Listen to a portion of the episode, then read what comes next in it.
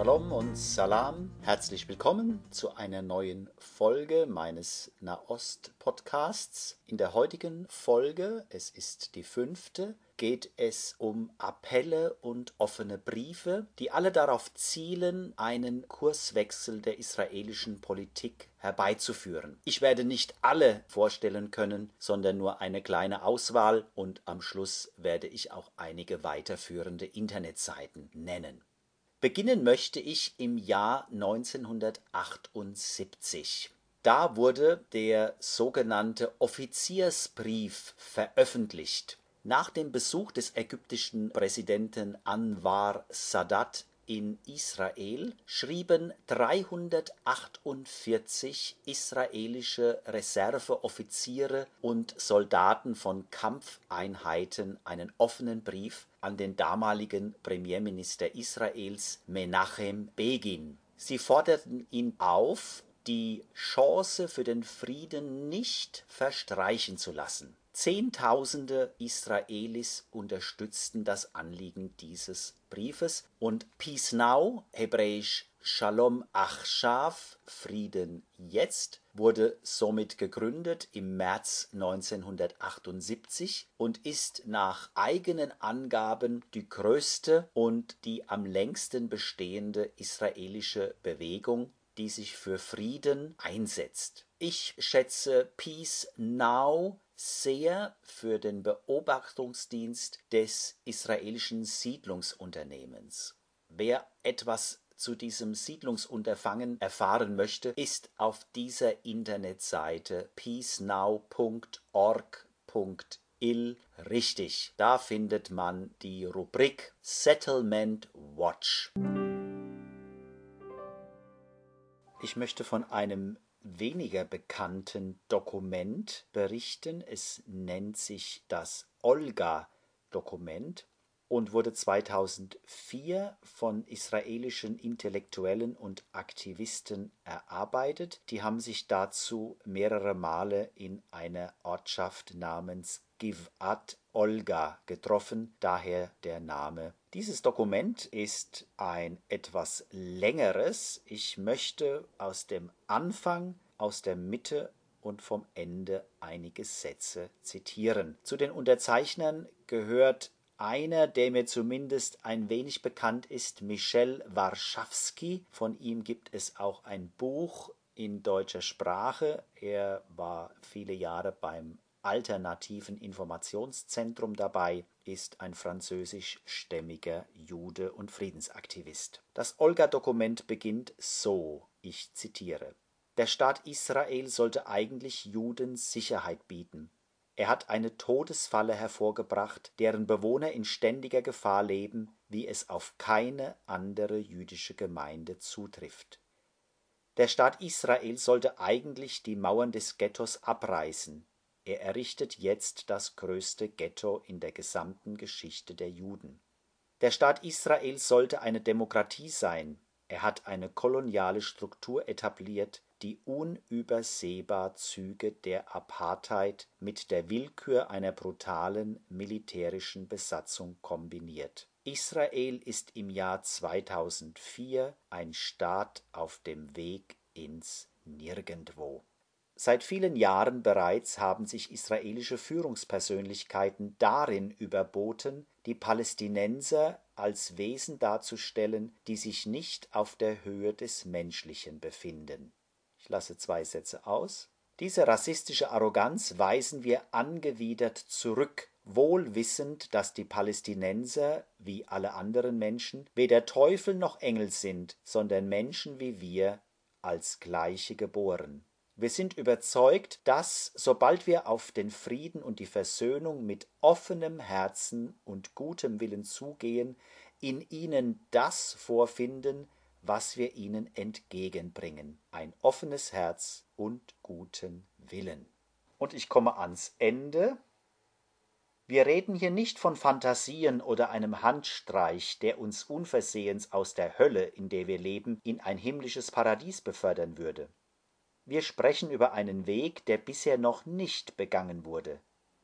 Ehrlich mit uns selbst und mit unseren Nachbarn, vor allem mit dem palästinensischen Volk, unseren Feinden, die unsere Brüder und Schwestern sind. Wenn wir auf unserer Seite die Ehrlichkeit, die angebracht ist, und den Mut, der erforderlich ist, aufbringen, dann wird es uns gelingen, den ersten Schritt auf der langen Reise zu tun, die uns dem Knäuel aus Verleugnung, Unterdrückung, der Entstellung der Wirklichkeit, der Orientierungs- und Gewissenlosigkeit entreißt, in dem das Volk Israels seit Generationen gefangen ist. Ich überspringe noch einmal zwei, drei Sätze. Wir beabsichtigen nicht, eine weitere Bewegung gegen die Besatzung ins Leben zu rufen oder eine Partei. Worum es uns geht, ist die Initiierung einer echten öffentlichen Debatte über die israelische Sackgasse, in der wir leben. Ende des Zitats. Leider ist mir nicht bekannt, ob es Reaktionen aus der Politik auf dieses Dokument gegeben hat. Aber wenn man auf den Alltag, auf die Tatsachen vor Ort, die Facts on the ground schaut,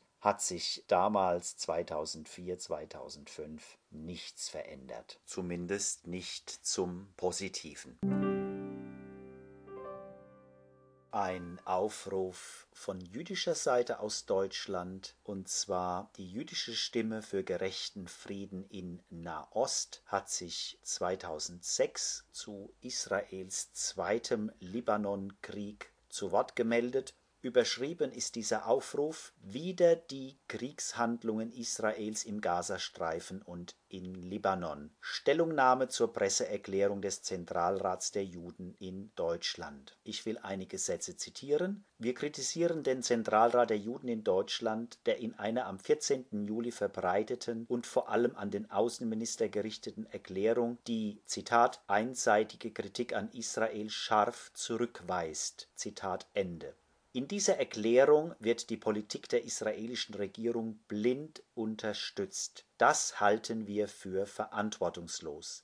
Der Zentralrat kann in dieser Frage nicht im Namen aller in Deutschland lebenden Juden sprechen. Der Appell endet, ich zitiere, der Aufbau der Vereinten Nationen nach der Niederschlagung der Nazi-Herrschaft im Jahre 1945 die Verkündung der UN-Charta und das Regelwerk des internationalen Rechts hatten von Anbeginn einen einzigen Zweck, zu verhindern, dass ein Volk sich über ein anderes erhebt, es geringschätzig behandelt, unterdrückt oder terrorisiert und sicherzustellen, dass ein einzelner Staat die Territorialgrenzen des ihm zugeschriebenen Geltungsbereichs nicht eigenmächtig überschreiten oder gar einen Krieg gegen einen anderen Staat entfachen darf.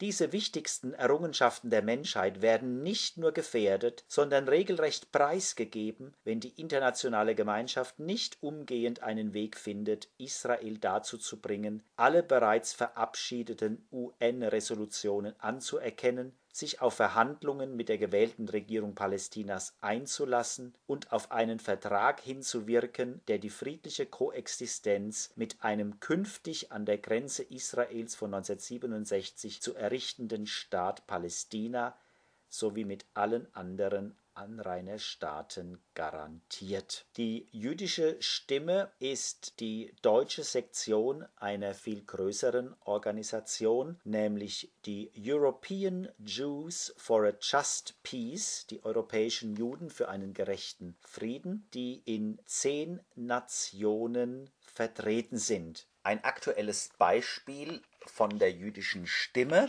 Lilly Sommerfeld sprach bei einer Kundgebung zum Tag der Kinder, die Opfer von Gewalt wurden, jetzt in diesem Sommer. Wir hören den Beginn dieser Rede. Liebe Freundinnen und Freunde, mein Name ist Lilly Sommerfeld und ich spreche hier heute im Namen der jüdischen Stimme für gerechten Frieden in Nahost. Wir stehen hier in Solidarität mit dem Bündnis Palästina spricht in Solidarität mit der globalen palästinensischen Befreiungsbewegung. Und wir stehen hier auch, um als Jüdinnen und Juden noch einmal in aller Deutlichkeit zu sagen, Israel spricht nicht in unserem Namen.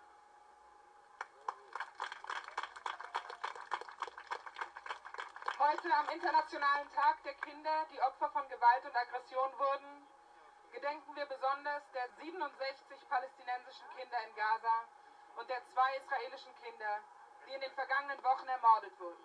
Wir gedenken der vielen jungen Menschen, denen eine Zukunft.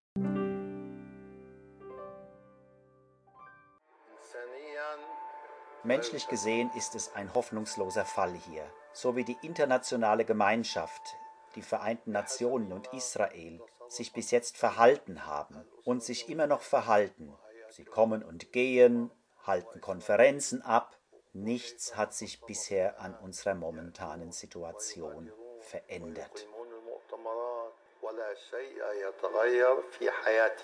Die Stimme, die Sie gerade gehört haben, gehört dem ehemaligen lateinischen, in Klammern römisch-katholischen Patriarchen Michel Sabah. Unter seiner Federführung haben im Jahr 2009 palästinensische Christinnen und Christen, Laien und Kleriker einen Appell verfasst, der unter dem Namen Kairos Palästina, die Stunde der Wahrheit von Bethlehem aus in die Welt hinausgerufen wurde. Dieser Appell lehnt sich an einen ähnlichen Appell aus Südafrika zur Zeit der Apartheid an. Besatzung ist Sünde gegen Gott, das ist eine der Botschaften dieses palästinensisch-christlichen Aufrufes. Der Appell beschreibt ungeschminkt die Not aller Palästinenser, Christen wie Muslimen. Er endet mit Worten an die Mitchristen in der Welt, enthält aber auch Botschaften an Juden und Muslime, an die internationale Gemeinschaft und das palästinensische Volk. Die Anfangsworte des Aufrufs lauten, ich zitiere, nach Gebet, Nachdenken und Meinungsaustausch erheben wir, eine Gruppe christlicher Palästinenser und Palästinenserinnen, mitten aus dem Leiden unseres von Israel besetzten Landes heraus, unsere Stimme zu einem Schrei der Hoffnung, wo keine Hoffnung ist, zu einem Schrei, der erfüllt ist vom Gebet und von dem Glauben an Gott, der in seiner göttlichen Güte über alle Bewohnerinnen und Bewohner dieses Landes wacht Ende des Zitats. Der Appell enthält klare Handlungsanweisungen. Die Staaten der Welt sollen mit ihrer Doppelmoral aufhören und darauf bestehen, dass die internationalen Resolutionen zur Palästina-Frage auf alle Parteien angewendet werden. Es geht um eine Politik, die Menschen vernichtet, und das geht die Kirchen an. Meiner Meinung nach ist dieser Hilferuf von vielen Kirchengemeinden auch Bischöfen in Deutschland entweder ignoriert oder belächelt worden oder scharf kritisiert worden. Meiner Meinung nach ist er nicht richtig gewürdigt worden. Man hat sich nicht mit der Grundlage dieses Appells, mit der Lage vor Ort eingehend beschäftigt, sondern hat ihn zu schnell abgeurteilt und diskreditiert.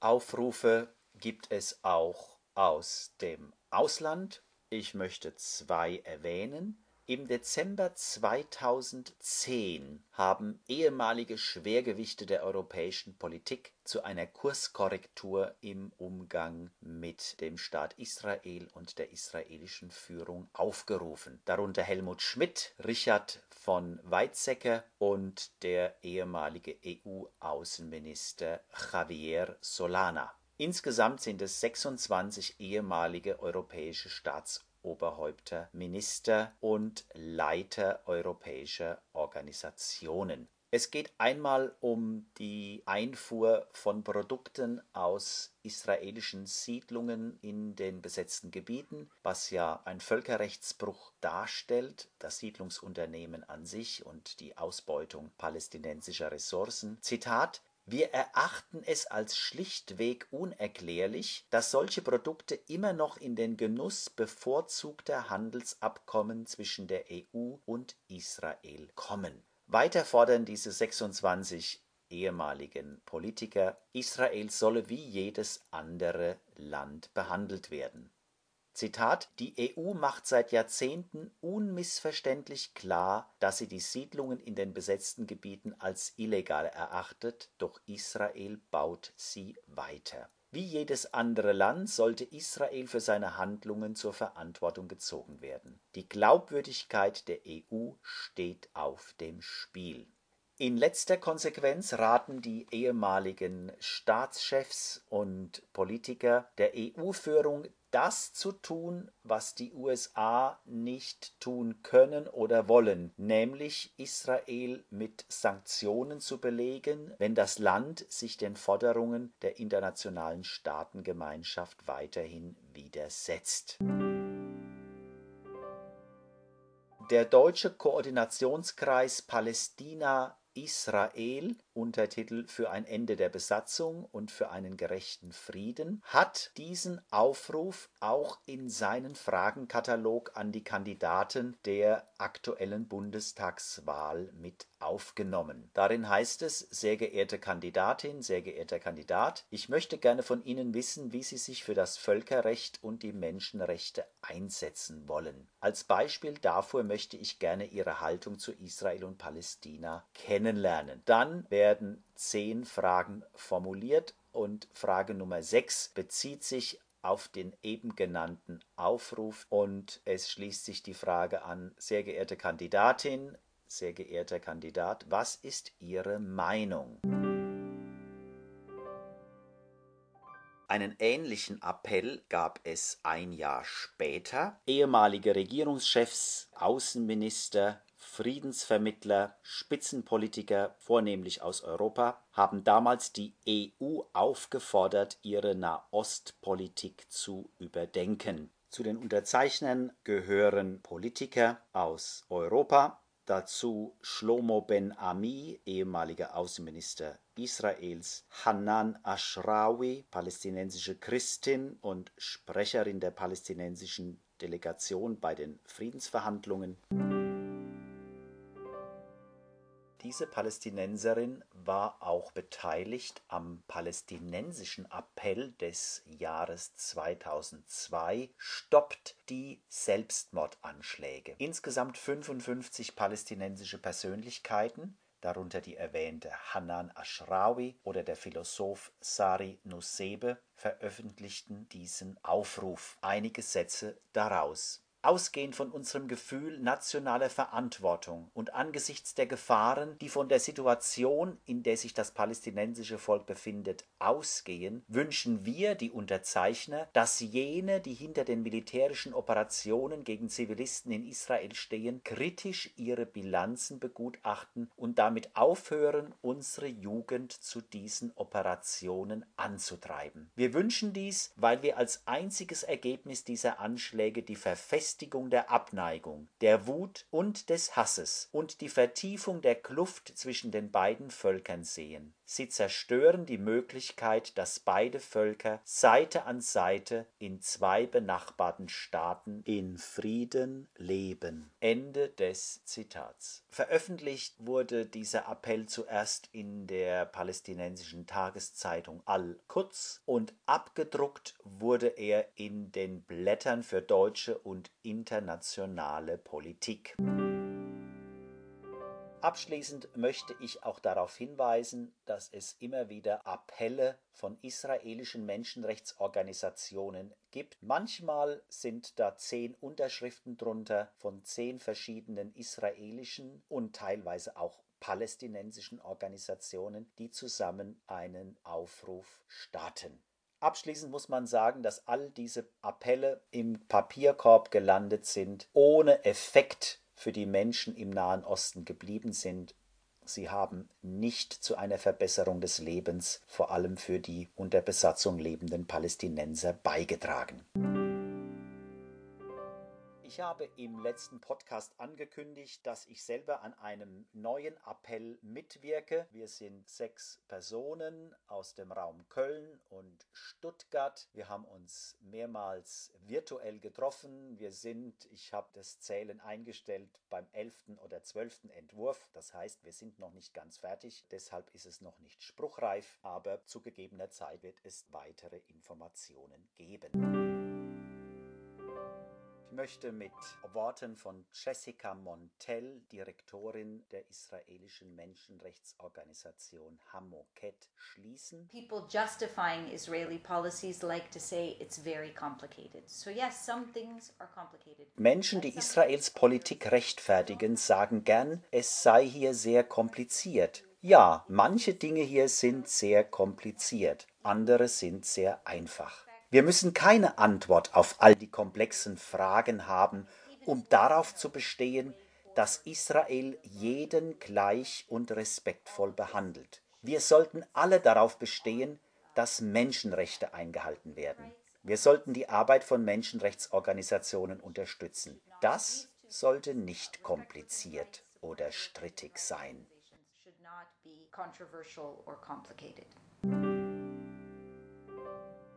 Für alle, die sich weiter informieren wollen, noch schnell einige Hinweise. peacenow.org.il Michael Warschawski mit Höllentempo heißt sein Buch im Nautilus Verlag. jüdische-stimme.de dann die Internetseite von Kopi, K-O-P-I, leicht zu finden.